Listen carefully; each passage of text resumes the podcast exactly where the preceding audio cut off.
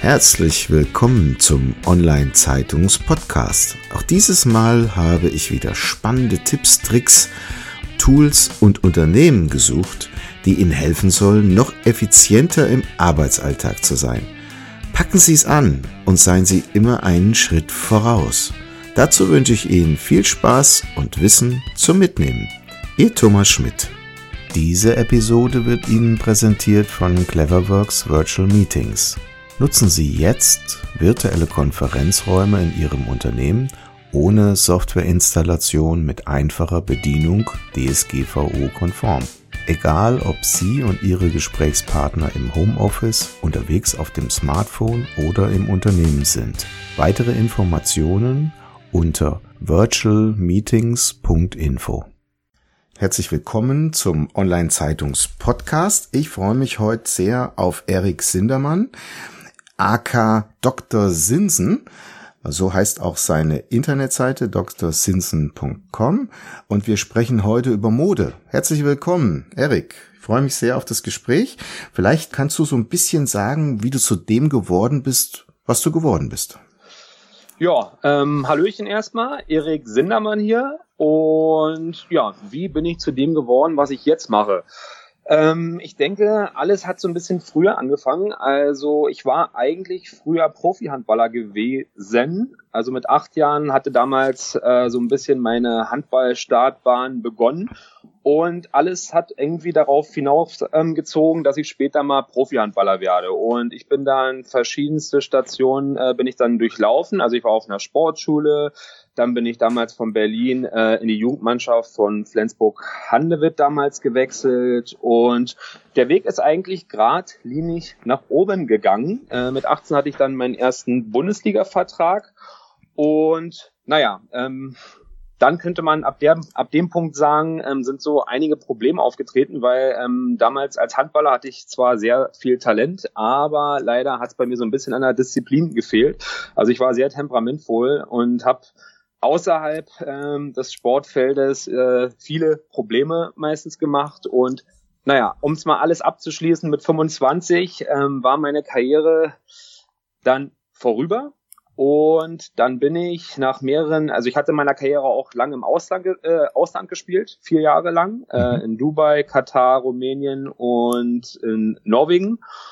Und naja, mit 25 war dann alles vorbei und dann hatte ich mir überlegt, Erik, was kannst du machen, um so ein bisschen ja in dieses, in dieses Berufsfeld reinzukommen? Und dann hatte ich erstmal drei Jahre eine Ausbildung zum Groß- und Außenhandelskaufmann gemacht.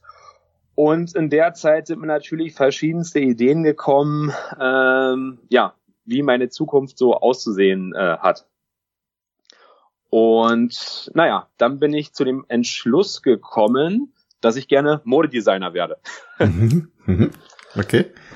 Ja, genau. Also und die Idee dazu, ähm, die kam mir im Berghain. Also ich weiß nicht genau, sagt dir Berghain was? Ja, ich bin kein Berliner. Ich komme hier aus der Mitte von Deutschland, aber es ist irgendein Club oder so etwas, ne? Genau, genau, genau. Das ist so der bekannteste Techno-Club auf der Welt. Der wurde auch schon, glaube ich, mehrfach zum krassesten Club überhaupt äh, gewählt, also wirklich von der ganzen Welt. Und ähm, nach meiner Handballkarriere hatte, mich, hatte ich mich so ein bisschen in der Partyszene verloren. Das heißt, äh, ich hatte meine Ausbildung in der Woche gemacht und am Wochenende bin ich feiern gegangen. Hm. Und ähm, die Techno-Szene ist ja eine sehr soziale äh, Szene, wo auch verschiedenste Leute aus unterschiedlichsten Berufsgruppen sind. Also da hast du es dann wirklich, wenn du feiern gehst, da hast du Ärzte dabei, Rechtsanwälte, ehemalige Sportler, Künstler und ja auch ganz normale Berufsfelder. Und eben alles sehr, sehr sozial angehaucht. Und ja, keine Ahnung, in der, genau in der Zeit, wo ich am Wochenende noch feiern kam, kam mir irgendwann so dieser Traum und die Vision, ähm, dass ich gerne mal Mode äh, verkaufen will oder gerne designen will. Ja. Mhm. Und ähm, das ist so geschehen. Also ich bin auf die Idee gekommen, weil ich bin damals ins Berke gegangen und ich hatte immer so meinen eigenen Stil. Das heißt, ich hatte so eine graue Jogginghose an, ein Tanktop und Bauchtasche. Also sehr, sehr proletenhaft und niemand anderes ist rumgelaufen. Und das hat natürlich polarisiert. Also einige fanden es mega cool und andere eben überhaupt nicht cool. Und irgendwann hatte ich dann festgestellt, dass aber mehrere so ein bisschen meinen Style äh, versucht haben nachzuahmen. Und da kam mir eben die die geniale Idee. Erik, wenn du es schaffst, ähm, Leute so ein bisschen in deinem Band zu ziehen, dann wird es ja für dich auch kein Problem sein, eigentlich Mode zu verkaufen. Auch wenn du zu dem damaligen Zeitpunkt noch überhaupt keine Ahnung hattest, was Mode überhaupt ist. Also das ist ja das Lustige an der Sache, weil ich bin Quereinsteiger, der überhaupt keinen Plan am Anfang hatte. Mhm. Aber ich habe mich dann eben da so, äh, ja, ich habe mich da so ähm, ich habe mich, ich, ich weiß nicht, ich habe so diesen Gedanken gefasst und gedacht, Erik, du musst das schaffen. Das heißt, ich habe dann Nachtschichten eingelegt, habe mich erstmal befasst, okay, wie designt man, wo bekommt man die Materialien, wo sind verschiedenste Produktionen, wo kann man das machen. Also ich bin immer jemand, ähm, wenn ich so in einem Ding drinne bin, dann gebe ich da 120 Prozent, sogar mhm. wenn ich damit scheiter. Also ich, ich gebe dann aber alles, dass ich mir nicht irgendwie irgendwann mal sagen muss, äh, okay, du hast es ja nicht versucht. Also so ein Typ bin ich. Großartig. Also das heißt, die Herausforderung im Grunde, die jeder sich selber auferlegt, heißt, und das ist eine mögliche Erfolgsformel, die du jetzt hier schon nennst, gib 120 Prozent, gib Vollgas und dann kann's funktionieren. Absolut, absolut. Also ich muss ja dazu auch wirklich sagen, ich war ähm, sehr, sehr schlecht in der Schule. Also ich habe damals auch gerade so meinen äh, Realschulabschluss geschafft. Also ich war wirklich überhaupt nicht gut. Und äh, viele haben auch, wo ich mit der Mode angefangen habe, äh, natürlich fanden sie das cool, weil sie finden, dass ich so ein ganz lustiger, sympathischer Mensch bin, aber viele haben mich natürlich auch belächelt. Und äh, bei mir ist es so, wenn jemand mich belächelt oder wenn mir jemand erzählt, du schaffst es nicht, Erik, weil äh, aus verschiedensten Gründen, ich weiß nicht, dann nehme ich mir auch so ein bisschen Forrest Gump äh, als Vorbild. Mhm. Dann ist es für mich so eine extra äh, Motivation. Okay, Leute, ihr sagt, ich schaff's nicht, äh, ich bin nicht kompetent genug, äh, dann beweise ich es euch mit meiner Leidenschaft, wie ich so rangehe. Mhm. Genau, ja. Und ähm, so habe ich das am Anfang äh, auch gemacht. Also wo ich damals mit dem Modelabel zum Beispiel angefangen habe. Ich habe natürlich schon ein gutes Standing gehabt, weil viele Leute kannten mich aus der Partyszene und ich habe dann noch nebenbei angefangen, in so einem kleinen Handballverein zu spielen. Also ich hatte schon so ein gewisses Standing, wo ich wusste, ich verkaufe was. Aber ich habe von vornherein erstmal so angefangen, wenn Leute bestellen, bringe ich ihnen das persönlich nach Hause. Hm. Und dann war es am Anfang wirklich so, dass ich wirklich durch komplett durch Berlin gefahren bin. Und selbst wenn die nur ein Shirt für 25 Euro gekauft haben, ich habe gedacht, okay, Erik, äh, so kriegst du erstmal eine perfekte Kundenbindung, so quatschen mit den Leuten und so entsteht einfach so äh, eine Beziehung zur Marke. Also es kann sogar gut möglich sein, dass die meine T-Shirts nicht mal hübsch fanden, aber die fanden eben mich cool und mit welcher Leidenschaft ich da rangegangen bin. Ja, und so habe ich dann erstmal äh, verkauft. Das waren so die ersten Schritte, um überhaupt äh, ja, stabil im Geschäft anzukommen. Also ich finde es interessant, wenn man im Grunde sagt, wie komme ich mit meinem neuen Leben zurecht, was ist die Ausrichtung, die ich gehe und sich dann überlegen, wie komme ich da voran. Also großartig, also persönlich T-Shirts bringen, wie cool ist das denn? Vielleicht ja. in dem Zuge noch, bist du jetzt mehr nur in Berlin unterwegs oder hast du mittlerweile eine Fangruppe, die größer ist als Berlin?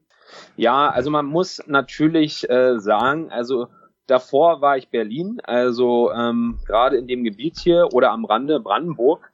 Aber natürlich jetzt, wo ähm, die Sache, ähm, glaube ich, kannst du mal sagen, also ich habe jetzt seit sechs Monaten einen Lizenzvertrag mit Harald Glöckler. Also das heißt, ähm, ich darf auch Dr. Sinsen Pompös Produkte vertreiben.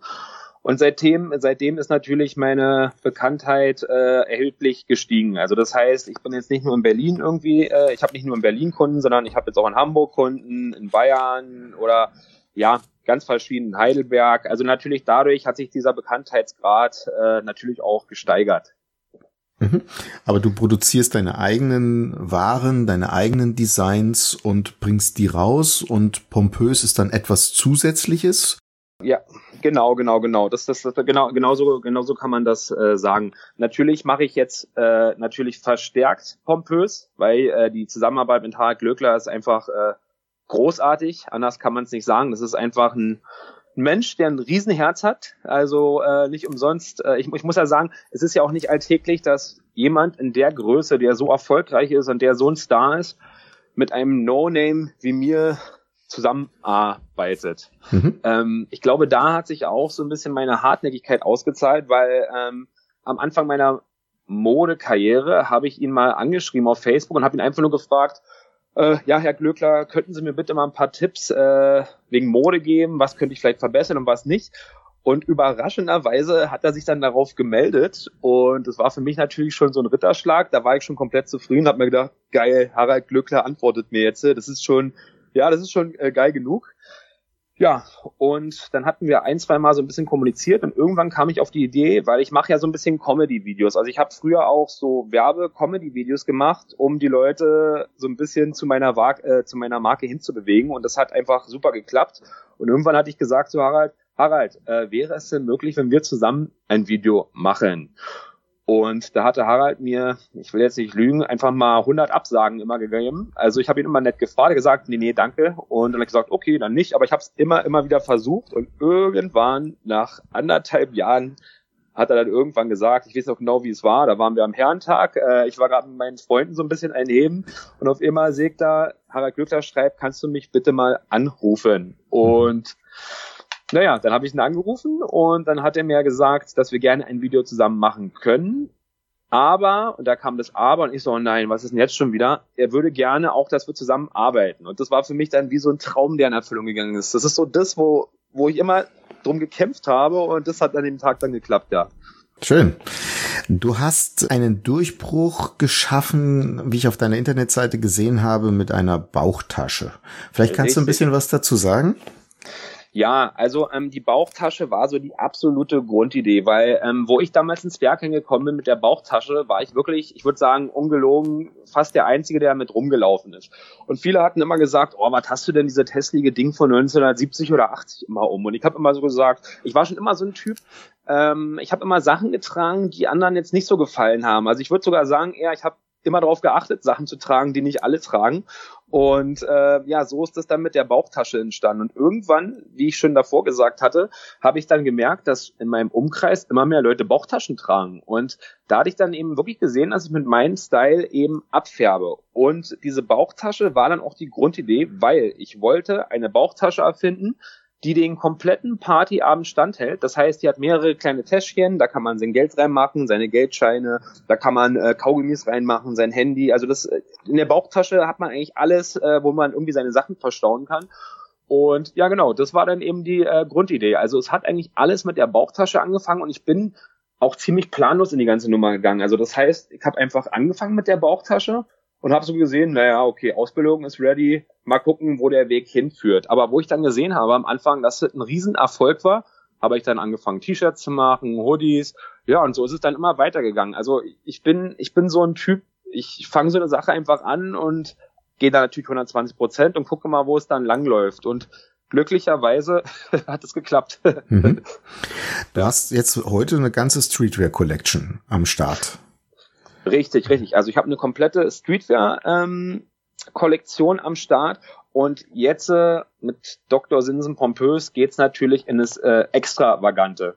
Also das heißt, ähm, ich muss sagen, ich äh, konzentriere mich auch gerade wirklich verstärkt auf Dr. Sinsen Pompös, weil die Produkte wirklich Produkte sind für Leute, die wirklich was Extravagantes wollen und die sich so ein bisschen abheben wollen von anderen Menschen. Also das kann man so vergleichen mit Leuten, die sich jetzt ein Porsche oder ein Mercedes holen. Ähm, die wollen natürlich sich die Autos holen, um, so, um sich so ein bisschen abzuheben, aber natürlich haben diese Autos auch aufgrund ihrer hohen Qualität einen anderen Preis.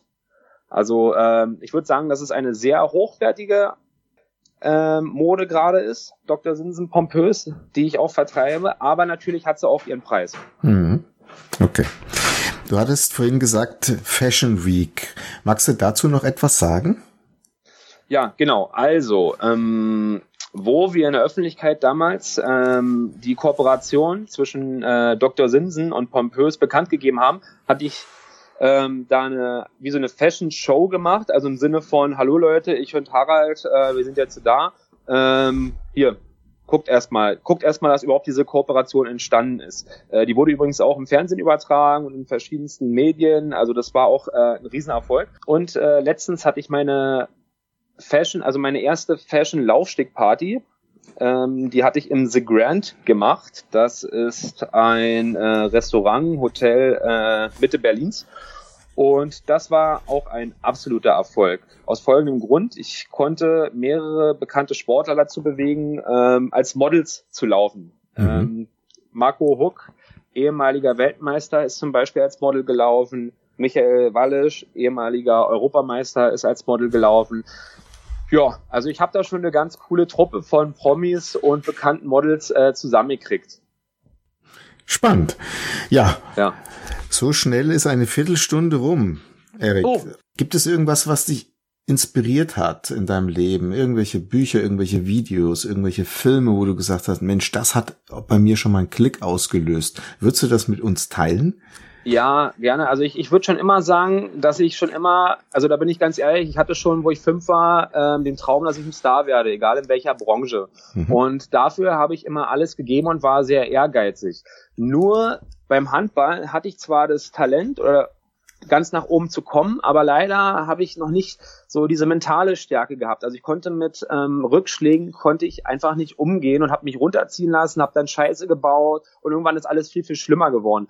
Und aus diesen Fehlern hatte ich nach meiner Handballkarriere gelernt und wusste genau, Erik, auch in schwierigen Zeiten wenn du durchhältst und immer weitermachst, dann kommst du auch wirklich an dein Ziel. Wenn du wirklich einen Tunnelblick hast, nicht nach links oder rechts gehst, dann schaffst du es. Und ich würde einfach sagen, inspiriert hat mich natürlich immer große Sportler, Schauspieler. Also ich muss sagen, ich habe in meinem Leben nicht viele Bücher gelesen, die jetzt Wissen vermitteln. Ich habe eher viele Bücher gelesen von bekannten Persönlichkeiten, sei es von Schwarzenegger, sei es von Bushido, sei es von Oliver Kahn. Und das sind genau, glaube ich, auch die Personen, an denen ich mich orientiere und die auch so diesen Traum, den ich immer hatte, die zeigen, wie man es schafft. Und ich glaube, an den Leuten muss man sich auch orientieren. Mhm. Prima. Herzlichen Dank für deine Zeit und ich wünsche dir alles gut und viel Erfolg bei deinem Vorhaben. Dankeschön, wünsche ich dir auch, wa? Das war's schon wieder. Vielen Dank, dass Sie dieses Mal mit dabei waren. Wir haben noch einen besonderen Service für Sie. Unter online-zeitung.de slash podcast-service können Sie sich zum Subskriptionsservice anmelden. Sie werden dann vor allen anderen informiert, sobald ein neuer Podcast aus dem Unternehmensbereich erscheint, der für Sie wichtig ist. So verpassen Sie keine Folge mehr. Auch freuen wir uns, wenn Sie unseren Podcast bei iTunes, Spotify oder anderen Plattformen abonnieren. Danke, dass Sie dabei sind.